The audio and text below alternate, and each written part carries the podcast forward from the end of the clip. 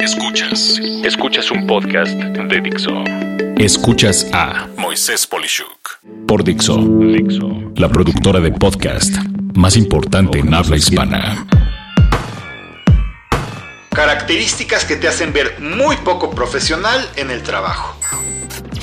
La otra vez, hablando con un grupo de presidentes de diversas compañías, la charla giró en torno a cómo todos ellos definían aspectos que hacían ver poco profesionales a sus colaboradores, y en especial cómo esas situaciones, por más buenos empleados que fueran, los detenían en su desarrollo profesional en la empresa. Por lo anterior, me gustaría resumirte la plática en los siguientes puntos, esperando que puedan ayudarte en tu crecimiento profesional, pues a mí me daría coraje que por hacer algo de lo aquí mencionado tú dejaras de avanzar. 1 hacer lo que te comprometiste a hacer. Fue muy común que esto era un tema generalizado. Las personas se comprometen a algo y pasado el tiempo claramente se descomprometieron. Es muy importante cumplir con tu palabra y que sea consistente con tus acciones. La alternativa es muy simple. Conoce tus limitaciones y aprende a decir no o no se puede o no puedo. Número 2. Ejecutar en forma autónoma. Esto es complemento del punto anterior. Tu capacidad de ejecutar debe ser impecable y en especial sin que, sin que se te tenga que recordar qué es lo que tienes que hacer. En pocas palabras, ser una persona organizada y saber priorizar las cargas de trabajo. Tristemente la mayoría de las personas pueden hacer esto, pero no lo hacen. Y es cuando viene el problema. Punto 3. Ser productivo.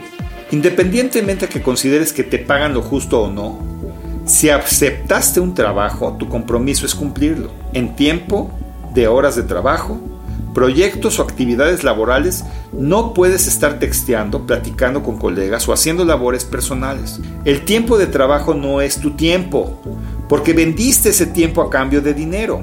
Si ese tiempo no se aprecia de forma valiosa, tu trabajo no es valioso, tú no eres de valor y como consecuencia te van a decir adiós. Punto 4. Sentimiento de ser increíble. Esto en especial es una lucha generacional. Los empleados más jóvenes no saben callarse la boca cuando no se pide su opinión y además no conocen del tema. Realmente si eres increíble, pues ya lo eres. No es necesario ser protagonista y hablar por hablar. Claro está que si lo que vas a decir es excepcional, debes de hacerlo. Punto 5. Faltas de ortografía. Simplemente catastróficas para tu crecimiento, sea donde sea. Escribe sin faltas de ortografía. No hay pretexto que valga. Punto 6. Hablar mal. Así de fácil. Decir pizza en lugar de decir pizza. O dijiste en vez de dijiste. O en general, no saber conjugar un verbo te puede hacer perder valor a tu persona. Escuchas a Moisés Polishuk. Estos son algunos de los puntos que espero te ayuden a evitar una catástrofe en tu crecimiento cuando sí, en verdad y realmente te lo mereces. Soy Moisés Polishuk y agradezco que me hayas escuchado. Hasta la próxima.